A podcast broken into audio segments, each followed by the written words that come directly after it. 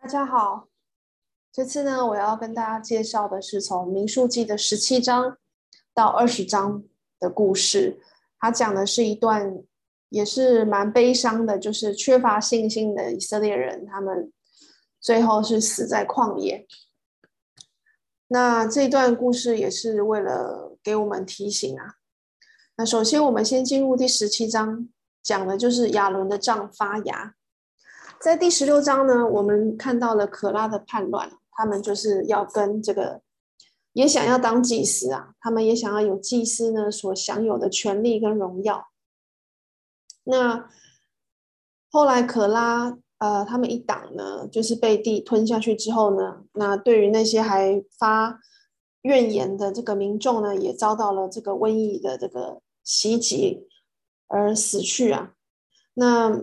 民众呢，就要使他们就是深深的知道祭司的职责只交给亚伦家，所以呢，神就命令呢，以色列的每一个支派呢，都取一根杖子，然后呢，放在会幕一整夜。那亚伦的名字呢，就写在立位的枝上。那祭司的职权呢，归于发芽的那一根杖。那第二天的早上，摩西就查看会幕里的杖，发现亚伦的杖呢，它已经发了芽，还生了花苞，开了花，甚至结了熟杏。所以亚伦的杖就说明呢，好比这个复活的基督啊，是神所拣选的这个大祭司。那所以亚伦的杖发芽在这边是有预表着这个。复活的意思啊，啊，杖本来是没有生命的，可是却能够呢由死而生啊，甚至开花结果。只有那些经历死而进入复活生命的人，才能够侍奉神哦。我们必须要经历受尽的仪式，就是跟耶稣一同这个埋葬，然后一同复活。如果呢，我们只知道宝血而不知道十字架，我们就不能够服侍神了。正如杏树是在春天首先开花的树，基督呢也是复活之人出熟的果子。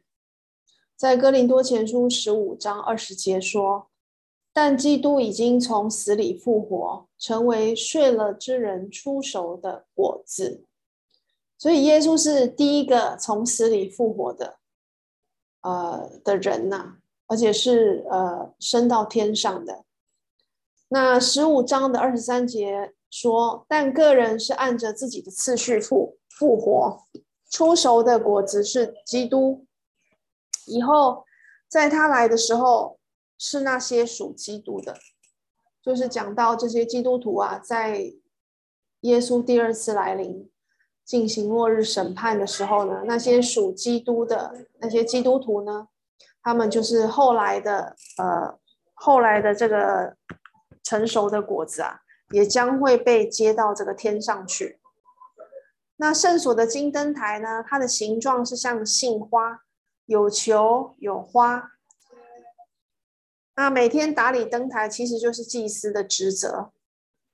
亚伦的杖呢，与灯台的设计是一致的，因而就显现出亚伦家是神所拣选来担任祭司职任的家族。那在这边，我们要想一想，就是当长老和执事犯罪的时候啊，教会要怎样去处理？其实祭司也是会犯罪的啊。我们看到旧约的这个撒母耳记上，在第二章这个十二节到三十四节哦，有这个有先知来见这个以利，那当然是祭司，那他的儿子也是祭司，然后就是就指责他，他说二十九节。撒母耳记上二章二十九节说：“我所吩咐现在我居所的祭物，哦，他是代替耶和华说，他说你们为何践踏，尊重你的儿子过于尊重我，将我名以色列所献美好的祭物肥己呢？肥己就是自肥啊，肥了自己这样。然后二三十四节，你的两个儿子何弗尼、非尼哈所遭遇的事，可作你的证据，他们二人必。”一日同死。所以，真正如旧约时代的祭司呢，是会犯罪的。那今天新约时代呢的这个长老跟执事呢，也是会犯罪的。那我们呃看圣经怎样教导我们哦，在这个提摩太前书的五章十九节有讲到，控告长老的臣子，非有两三个见证就不要收。所以，首先呢，我们要按照圣经的资格去选择长老和执事。那如果长老跟执事不按照圣经而行的话，那弟兄姐妹控告他们的话，就需要有两三个见证人哦，啊，做见证才能够去控告他们。那回到这个民数记的第十七章啊，十到十三节告诉我们，从那个时候开始，亚伦的支呢，他的杖呢，就要放在约柜前面。给背叛之子留作记号。那自此以后呢，以色列民就很惧怕的走到这个靠近耶和华帐幕的范围啊。那圣经在其后的篇幅呢，也没有再谈到亚伦这根发芽的杖。但是根据犹太人的传说呢，它被忠实的保存，直到约西亚王呢，把它和盛吗哪的罐子。还有洒水用的容器一起收藏起来。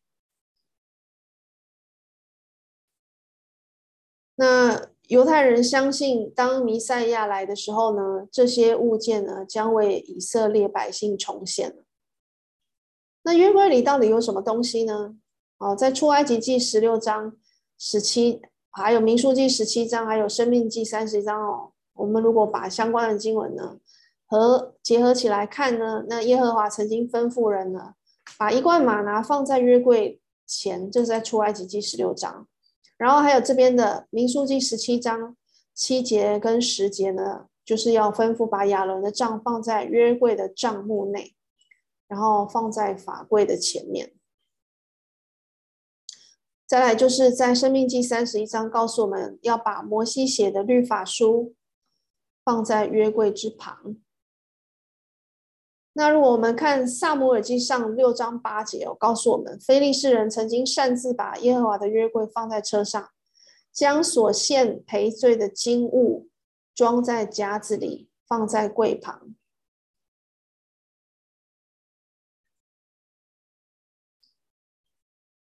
所以还有一个所谓的金物啊，也会放在这个夹子里面。那在列王记上的八章第九节呢，说唯有两块法板，除此之外呢，约柜里面的别并无别物啊。那在列王记上，这个时候是在罗所所罗门王期间哦，圣殿建造之后啊，有关于放在内殿里面约柜的描述。那这个时候呢，约柜是放在圣殿里啊，然后安放在两个基路基路伯的翅膀底下。那更清楚的描述呢，是在历代志下五章。那此后呢，因为灰幕已经废去了，圣殿建成了，所以呢，约柜就被恒常的安放在圣殿里，也不必再用两肩去扛抬它了。所以从这个列王记上跟历代志下可以知道呢，哦，那些就是曾经伴随约柜的东西呢，现在就存在约柜面前，作为世代的见证。不过呢，在进入进入这个约柜进入圣殿之前哦，有经历过一些战乱嘛，所以那些马拿、亚伦的杖和摩西写的这个律法书啊，哦，这个法版呢、啊，当时可能会有一些就是因为颠沛流离，就有一些失散了，然后下落不明。不过呢，如果到新约的希伯来书九章四节告诉我们哦。这个有金香炉，有包金的约柜，然后他说柜里有盛马拿的金罐和亚伦发过芽的杖，并两块的约板。所以从新约里面我们可以推回哦，他在讲旧约的时代哦，哦那时候的约柜里面的东西应该就是有这三样东西啊，就是马拿的金罐、亚伦发过芽的杖，还有两块约板。只是到所罗门王建好圣殿的时候呢，约柜。里面只有剩下法版了。那接下来我们看第十八章哦，就是在这个亚伦的杖发芽了之后呢，有进一步呢，在给利未人的指示啊，为了呃，要让这个百姓更加的明白利未人的这个工作。同时呢，为了缓和百姓的恐惧，耶和华呢有重复呢有关会幕侍奉的指示。若呢他们愿意呢听从这些指示呢，就不需要害怕神的愤怒。那在第十八章的第一节分为两个部分。他说：“你和你的儿子，并你本族的人，他是指所有的立位人，包括祭司。那你和你的儿子，就是单单指这个祭司的部分哦。那你本族的人指的是立位人。那这个祭司呢？祭司他要担担担当。”担当那个干犯圣所的罪孽，那么这个立位人呢，就担当这个干犯祭司职任的罪孽。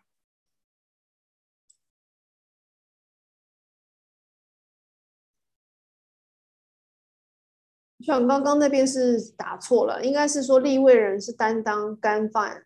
圣所的罪孽，然后祭司就当然是担当干犯祭司职任的罪孽。那担当罪的意思就是为任何的疏忽、大意或不能完成神圣的职任而负责。我们之前在这个第呃三章、第四章的时候有讲到立位人的这个职责的部分哦。那我们再复习一下，祭司的职任是看守圣所和祭坛，那利未人是看守全会幕。祭司的那在坛铜坛上献祭，在圣所内烧香，摆设陈设饼，修剪灯芯和点灯。那利未人是办理会幕的事，但是不可以挨近圣所的器具，哦，连看都不可看，也不可以挨近祭坛。那祭司他是担担当干犯圣所的罪，然后也担当干犯祭司职任的罪。利未人呢，就是只有担当干犯圣所的罪。所以利未人可以说是担任这个圣殿的守门人呐、哦，他是祭司的助手，可是呢，却不能够进入会幕做祭司的侍奉啊，否则呢，他们一定呢会被这个致死。那在十八章的八到二十节呢，祭司可以得到各种祭物的某些部分作为工资。他们也可以得到由、新酒和五谷中制好的出熟之物，以及一切涌现给耶和华和头生的。那至于头生的儿子和不洁净的牲畜呢？祭司可以得到代替儿子或者是牲畜的赎金。这个我们在立位记呢也有这个讲过，这样。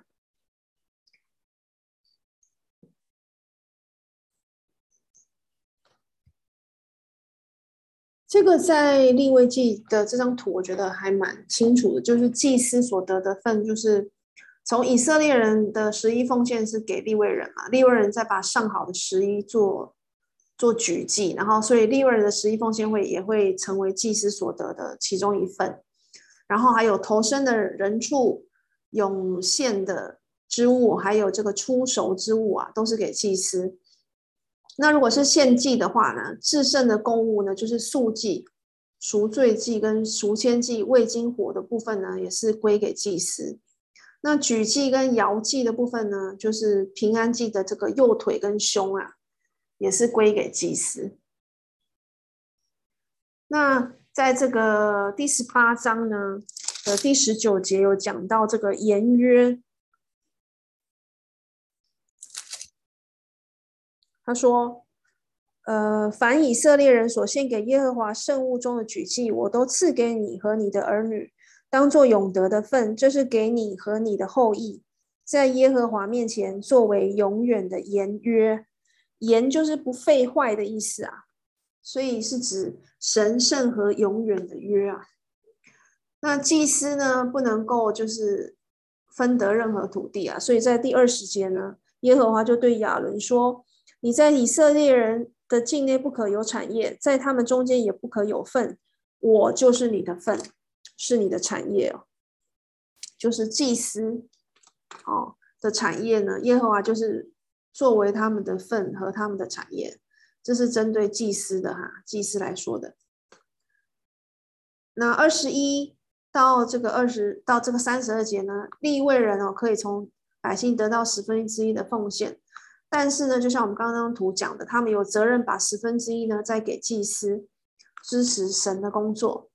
那这十分之一是作为这个呃上好的举祭啦，十一做举祭，然后呢献给耶和华，所以没有人有权不将所得的献一部分给耶和华。立位人虽然没有产业，但是也要和别人一样，将自己呢从离从以色列人得到的十一奉献呢，这是作为他们的收入，然后在线上呢他们的其中的十分之一呢作为供给。别的利位人啊，就是祭司，还有这个会幕的这个需要。那关于十一奉献，其实还蛮复杂的哦。哦，就是举例来说的话，我有上网查了一下，就是，嗯，例如说他们除了就是，呃，安息日的十一奉献之外呢，哦，还有就是，嗯，每年呐、第二次呢。十分取一，作为在耶路撒冷守节的这个需要。哦，那他们也可以把这个这些物品呢换成银子，然后包起来放拿在手中啊，前往献给耶和华。因为路途可能很遥远嘛，不可能把那些就是他们所有的出产物、农作物都带过去。还有就是每每逢三年之末，他们又要把土产取出十分之一要。分给这些就是客旅、地位人，还有孤儿寡妇之用。那到他们进了迦南地之后呢，他们的果树呢有四年是不可以吃的啊，要第五年才可以吃，因为要让这个树呢给他们结更多的果子。那到了第七年呢，不可以耕种田地，那这一一年田间所生的五谷百果，全部归给民间的穷人吃啊。那还有头生的人和头生的牲畜，他们必须分别出来献给主，以及他们收割庄稼不可以割进田角啊，不可以拾取所遗落的，要留给穷人和寄居的。比例大概是和田的六十分之一。还有他们当献的燔祭、素祭、平安祭、赎罪祭、赎愆祭等等，都是他们要奉献的。那也有数点这个以色列民数的时候，那个每人要出的这个赎命的银银子是半舍客勒。那除了以上，还有呃还有当纳的之外呢，另外还有感恩祭哦，他们本来就要拿出本来就要拿出十分之一给这个立位人嘛。然后除了这些之外，还有上面之外，还有他们还有感恩祭。许愿的祭，还有会幕的，或者是圣殿建造的费用啊，通通都是以色列人乐捐的。那其实这样子算的话，就是他们的奉献已经超过他们所有的十分之一了。哦，就是林林总总，有人推算过，大概有百分之三十三哦，他们所拥有的是献给神的。这个是刚刚看过的。那奉献的原则是需要遵守的，因为是期望所有的基督徒能够慷慨的奉献，使神的家中没有缺乏。能够奉献，能够服侍神，其实都是一种福气啊！证明你正是正，我们正是受到神的这个照顾，才有这个能力呢去做这些奉献跟服侍。再来，我们进入第十九章，讲到这个红母牛之灰跟死人的污染哦。哦，这是一个很旧约里面有关洁净的一个很强烈的象征啊，它也是很特别的。哦，就是红母牛之灰的使用，那这个是特别用来呢洁净，因为接触死人而沾染的污秽哦。哦，这是特别用来接触死人而沾染的污秽。那这是全部旧约里面哦最特别的一处，它特别在哪里呢？第一个就是圣经里所有的献祭呢都是用公牛或者是公羊。只有这边呢是用母牛，还有呢就是旧约里所有的祭都是献给神的，但是只有这个红母牛这个祭呢，它不是献给神的哦，而是为了应付将来啊，就是要做洁净的这个需要。那以色列民呢，因为在加低斯背叛背叛了耶和华嘛，然后他们因为他们的不幸呢，就被送往。旷野受死。那在这三十八年里面呢，我们一开始就数算过，有六十万的以色列的这个男丁哦，会死在旷野，所以说每天大概会有四十多人死亡。那所以我们可以看见呢，红母牛会是有需要的。哦，在这个旅程中就没有人能够避免接触死人啊，我想很少啊，除了那些嗯什么拿西尔人咯，祭司他们要接触所有的死人，那其实有时候也是难免会接触到。那如果一定就是接触到死人的话，就必须要行这个洁净的仪式啊，洁净完之后才能够敬拜神。洁净了之后，就可以再一次的献祭，然后敬拜神。那这个这个的这个母牛灰啊，要怎样准备呢？哦，第一个就是在第三节，母牛要牵到营外宰了，然后呢，祭司以利亚撒，以利亚撒就要用，这时候要用这个牛的血呢，向会幕弹七次，会幕前面弹七次，然后把母牛焚烧。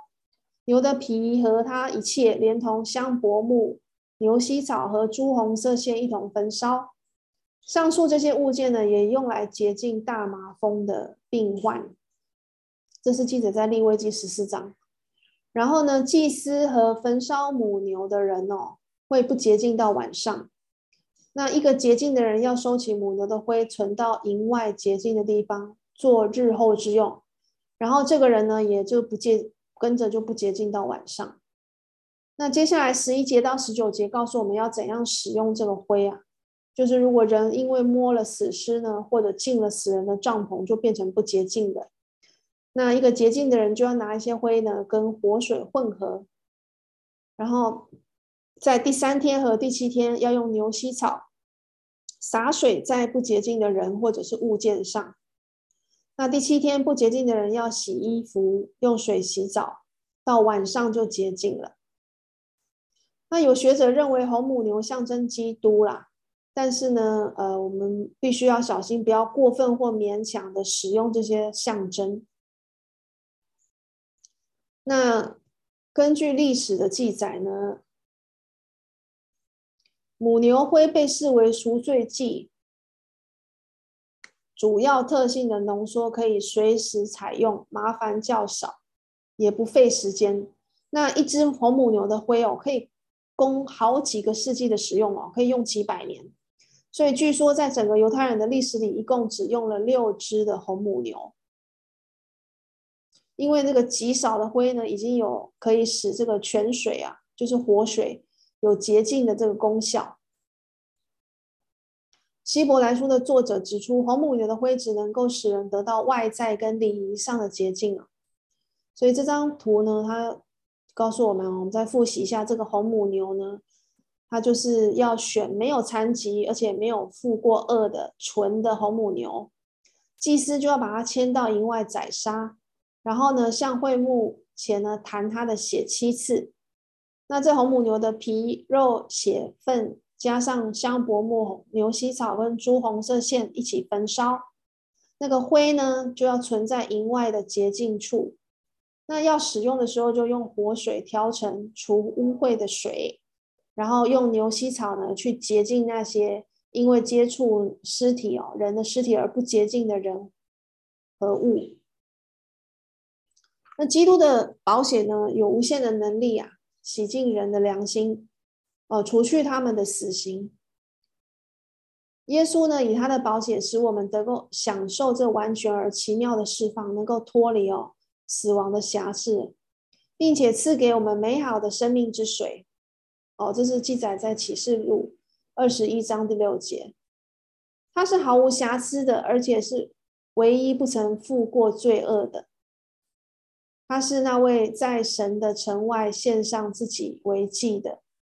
而且呢，耶稣并非在被迫的情况下，而是完全的信托和自愿的顺服啊，所以使这个救赎的计划更加的完美。那旧约呢，有关用活水来洁净的这个条例呢，现在也被接受为医药上一种消毒的方法。进了迦南地之后呢，以色列人仍然呢需要这个用红母牛灰水。来洁净啊，他们叫做这个除罪水，因为他们呢仍仍然会遇到这个瘟疫啊，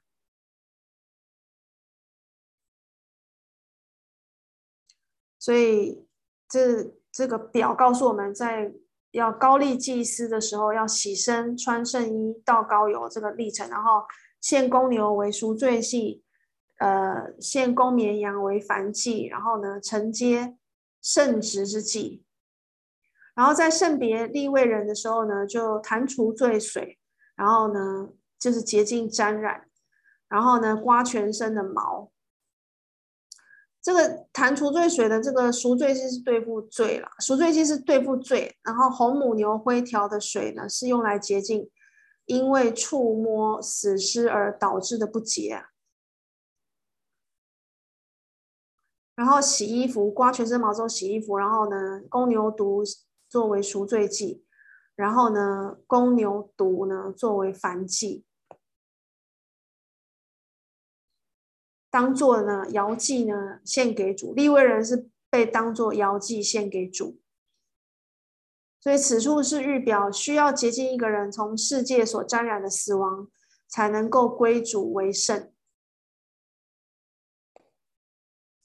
那我们这边要注意到，因为祭司是家族，立位人是支派哦，立位人的人数比较多，所以他燔祭的这个规模不一样啊。燔祭他是用公牛犊，可是祭司他的燔祭是用公绵羊。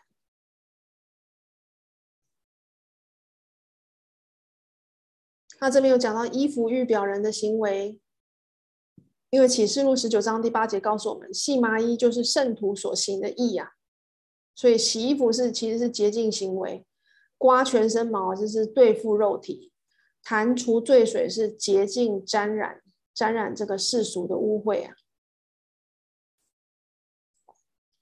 那利未人呢，他不穿圣衣啊，他不像祭司，他不穿圣衣，然后呢，也不像祭司。哦，受膏油，利未人是不受膏油的，那他也没有承接圣职之祭啊。那利未人他的工作是有年限的，他二十五岁实习，三十岁上任，五十岁退休。可是虽然退休，可是我们之前有讲到，他是还是继续做这个事事后侍奉嘛，事后的工作啊，只是不做出众的工作，但是还是有做监督。管理之责。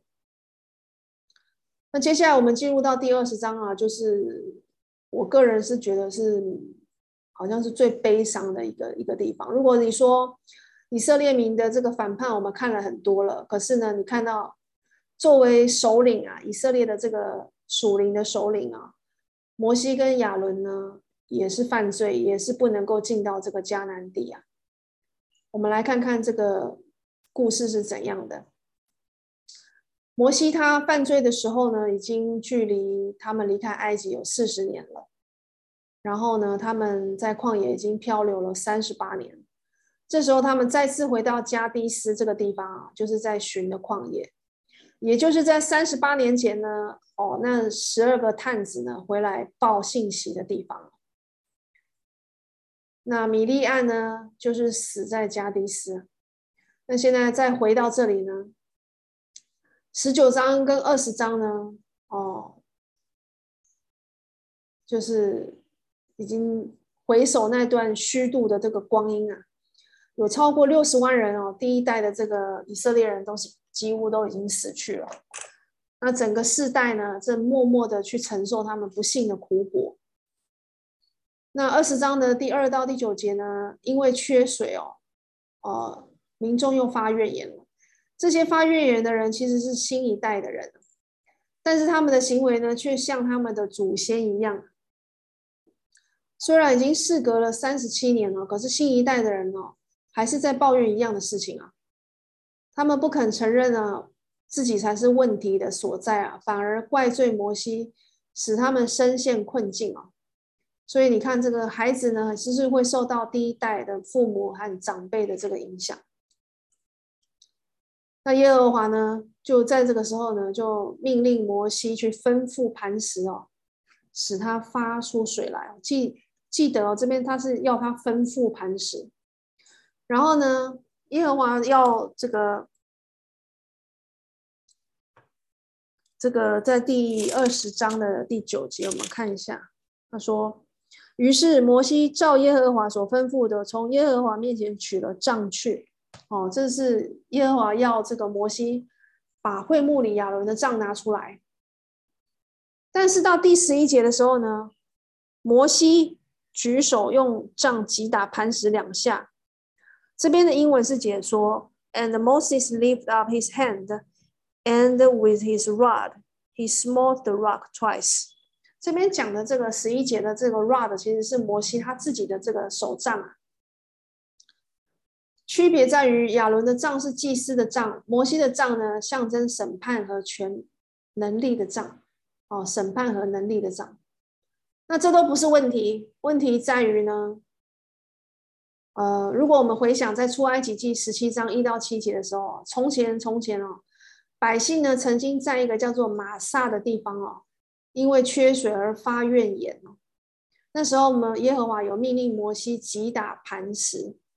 可是呢，在这边哦，在二十章的第八节，耶和华是晓諭摩西说：“你拿着杖去，和你的哥哥亚伦招聚会众，在他们面前吩咐磐石发出水来。”水就从磐石流出，给会众和他们的牲畜喝。但是我们看到摩西跟亚伦接下来怎么做呢？在第十节，摩西说：“哦，摩西跟亚伦他招聚会众到磐石前，然后摩西就说：‘你们这些背叛的人，听我说，我为你们使水从这磐石中流出来吗？’第十一节，摩西举手用杖击打磐石两下，就有许多水流出来。”会众和他们的牲畜都喝了。第十二节，耶和华对摩西、亚伦说：“因为你们不信我，不在以色列人眼前尊我为圣，所以你们必不得领这会众进我所赐给他们的地去。”这时候，我们看到摩西他在这个旷野的这个漂流中，以耐性已经耗尽了。我们看到他的问题是，第一个就是他说话鲁莽了，他称百姓为叛背叛的人。其实神在这个这个这个地方，他没有去指责这个第二代的百姓背叛了。其实他们已经是新一代的这个子民了。第二点，我们看到亚摩西他说：“我为你们使水从这磐石中流出来吗？”哎，是神使水流出，不是摩西。哎，可是摩西却好像骄傲了。哦，摩西跟亚伦在这个时候并没有归荣耀给神啊。摩西说：“我为你们使水从这磐石中流出来吗？”他怎么忘记是神让水从磐石中流出来的呢？再来，我们看到就是神要摩西去吩咐磐石发出水来，而非击打磐石两下。所以摩西在这里也没有完全按照神的指示去做啊。那由于摩西亚伦哦，在这个事事事情上犯了罪啊，啊，神就指责他们就不信他，而且呢，不在以色列人面前尊他为圣。所以呢，连他们两个也是不能够进到这个迦南地啊。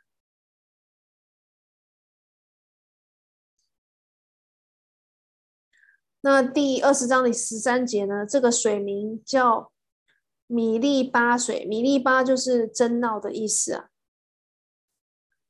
因为以色列人向耶和华争闹，耶和华就在他们面前显为圣。这个米利巴并不是出埃及记第十七章哦，那时候讲的这个米利巴，并不是之前刚刚这个玛撒，它又叫米利巴，这个这个同一个地方啊、哦，而是在还是在加低斯啊。可是加低斯它有一个。呃，另外一个名字也是有时候会称它为里米米利巴加迪斯，我想也是因为他们在这边有争闹水的这个原因啊。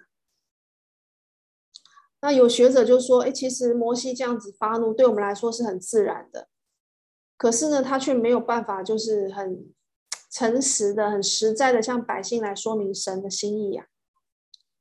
他的失败呢，就是因为呢，他的那个信心哦，在那个时候已经软弱了。虽然他仍然相信神和和神的能力，可是，哦，他并没有就是信靠到，就是在以色列人面前要尊尊神为圣啊。哦，他还是信心还是不够啊。他最后是变成是在发泄他自己的情绪。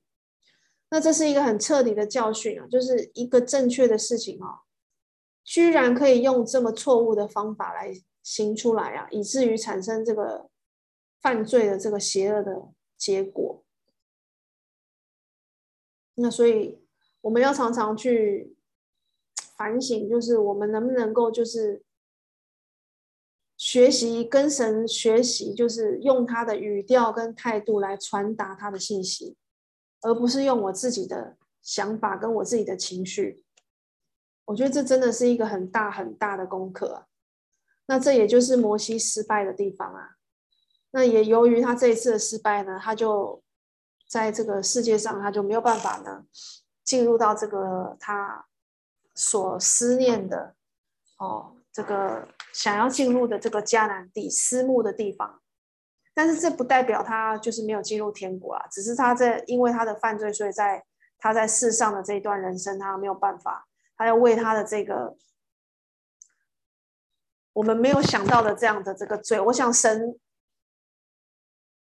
我想，也许神对他的要求也是高的，因为他是一路就是神跟他直接说话，所以我想神是很期待他自始至终都是把把神放在就是一个应该放的位置啊，而不是在为神发声的时候却没有把神的那种应有的这种就是那种态度表达出来啊，就是神没有叫他去指责那第二代的这个。以以色列民，然后没有要他去用自己的这个地位来发声啊，所以我觉得是一方面是信心的软弱，二方面也是忘记了神，也是骄傲吧。那如何我们如何能够有持久的耐性啊？在这个属世的道路上，是充满了很多的试探、诱惑，还有。困难，我们很容易就失去耐心、发脾气啊。我们在课堂上有讨论啊，要如何有持久的耐心。有人讲到祷告咯，那有人分享说谦卑啊。我们对待神就好像是，呃，去当过兵的那些，呃，一些弟兄也都分享说，在军营里面有时候是没有得讲的，长官说什么就是就是什么。到最后，你只能说长官，我听您的，就好像我们对神也是这样啊。神有无无限的、无上的这个权威，所以神啊，我听您的，你要我怎样说，我就怎样说，我不我不扭曲，我也不加上我自己的这个，不加上我自己的这个情绪啊。如果我是代替代替您，代替您去跟呃其他的人。传话的话，我不能够扭曲你的意思跟你的话，我也不能加上我自己的想法跟情绪，更不能够把你您的能力当成是我自己的能力啊！我觉得这都是很容易，就是在传福音或者是嗯教导的时候很容易犯的错误啊。还有就是要学习，有有弟兄提到学习饶恕。还有就是想想后果，如果我们失去了耐性，我们发脾气了，我们口出恶言了，那我们之后怎样跟别人传福音？我们是不是应该牢记我们的大使命？我们要用爱心去包容，然后要有有靠神来控制我们的脾气啊，让神的这个性格，耶稣的性格能够也成为我们的性格，让我们能够。更能够就是作为这个神的使者啊，我们也是福音传福音的人，我们就好像是神的使的那个 messenger，我们是传福音的人啊，我们的态度是很重要的。再来第十四到第二十九节啊，就是亚伦的死啊。那百姓本来是要横过约旦河，但是呢，嗯，以东王他不肯让以色列人呢从他的境界过去，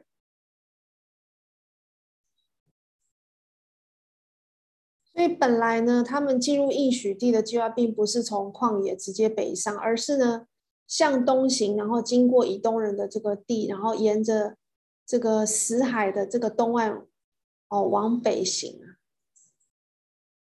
啊，不是，他们不是，他们原来不是计划这样，因为这样是绕远路嘛。他们本来是想要就是横渡这个约旦河啊。